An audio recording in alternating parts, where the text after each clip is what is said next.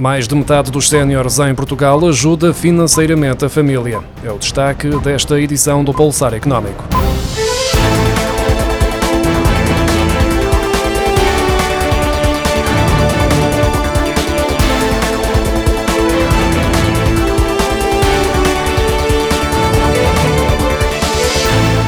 Mais recente barómetro do consumidor sénior em Portugal indica que 53% dos séniores portugueses ajudam financeiramente algum membro da família ou círculo próximo. Destes 53%, destacam-se 42% que ajudam os filhos, enquanto o restante apoio é atribuído a outros membros da família ou amigos. O mesmo documento mostra que 74% dessas ajudas são mensais e que um em cada três beneficiários depende mesmo deste dinheiro para sobreviver. O estudo foi realizado pelo Centro da Investigação AGENG Economics, que foi criado há cerca de dois anos pela Fundação Mafre. Trata-se de uma primeira análise das prioridades e dos padrões de consumo dos portugueses com mais de 55 anos. Entre as conclusões, há ainda a destacar que quase metade dos inquiridos, mais precisamente 48,8%, consegue poupar no final do mês. Entre os que têm capacidade de o fazer, 78% dizem poupar menos de 30% dos rendimentos.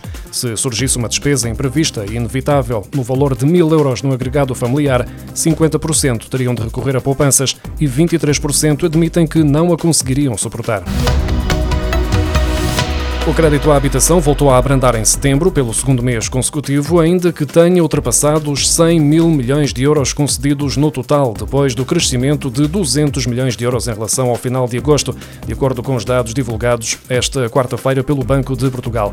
Este patamar do total de empréstimos para a compra de casa não era superado desde junho de 2015. O crédito à habitação concedido em setembro traduz-se numa subida de 4,4% em relação ao mesmo mês de 2021, uma desaceleração que está a ser verificada desde agosto. O relatório do Banco de Portugal, divulgado na terça-feira, sublinha que o crédito à habitação está a ficar mais caro, tendência notada já no terceiro trimestre do ano, com o aumento das taxas de juro. Acrescem ainda os critérios mais restritivos dos bancos para a concessão de financiamento. A Comissão Europeia quer tornar as transferências imediatas soluções de pagamento eletrónico de retalho disponíveis permanentemente e que demoram 10 segundos, acessíveis em toda a União Europeia. Atualmente, só 11% dos pagamentos em euros são instantâneos. Perante a baixa percentagem de transferências imediatas, o Executivo Comunitário quer alterar e modernizar o regulamento de 2012 sobre o espaço único de pagamentos em euros para assegurar que estes pagamentos rápidos ficam disponíveis para todos, o que passa por criar, desde logo, obrigações para que os prestadores de serviços de pagamento na União Europeia, que já oferecem transferências bancárias em euros, também disponibilizem a sua versão instantânea. Os prestadores devem também garantir que o preço cobrado pelos pagamentos instantâneos em euros não excede o preço cobrado pelas transferências a crédito tradicionais, o que não acontece atualmente, e devem aumentar a confiança nos pagamentos instantâneos através de uma verificação da correspondência entre o número da conta bancária e o nome do beneficiário fornecido pelo pagador, alertando sobre possíveis possíveis erros ou fraudes.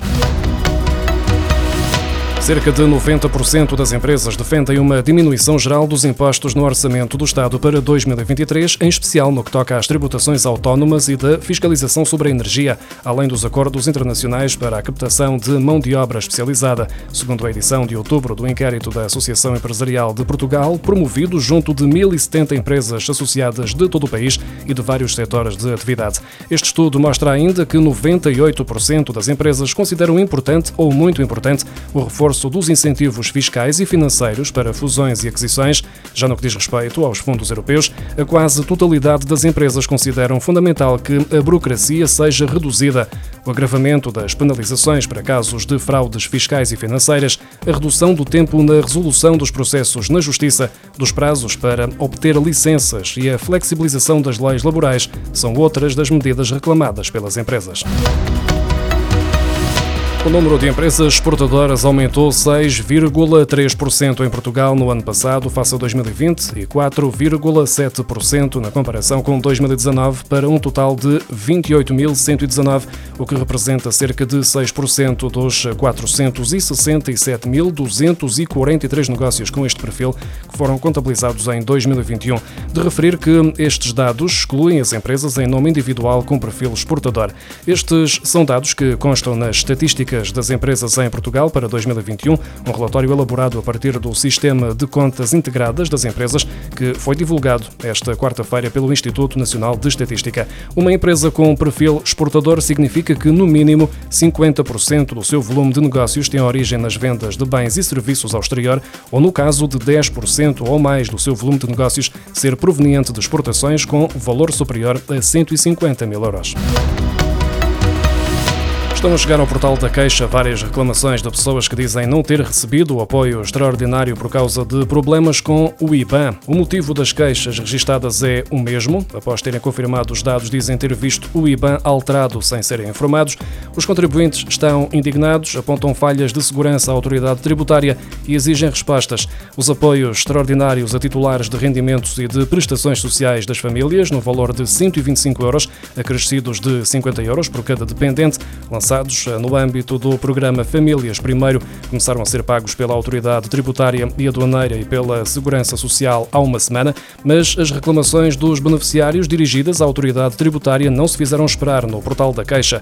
A plataforma está a receber, desde 20 de outubro, inúmeras reclamações relacionadas com problemas no âmbito dos apoios extraordinários. A maioria dos queixosos alega que o IBAN presente nos dados pessoais não pertence a nenhuma conta bancária e que o mesmo foi alterado o seu consentimento. De acordo com a autoridade tributária, há duas fases de pagamento para os 5 milhões e 800 mil beneficiários deste apoio extraordinário. A primeira fase destina-se à entrega dos 125 euros a quem tem o IBAN correto e confirmado e a segunda fase decorre ao longo de seis meses e procura responder àqueles que tardiamente se aperceberam de que era necessário fazer a atualização do IBAN no portal das finanças.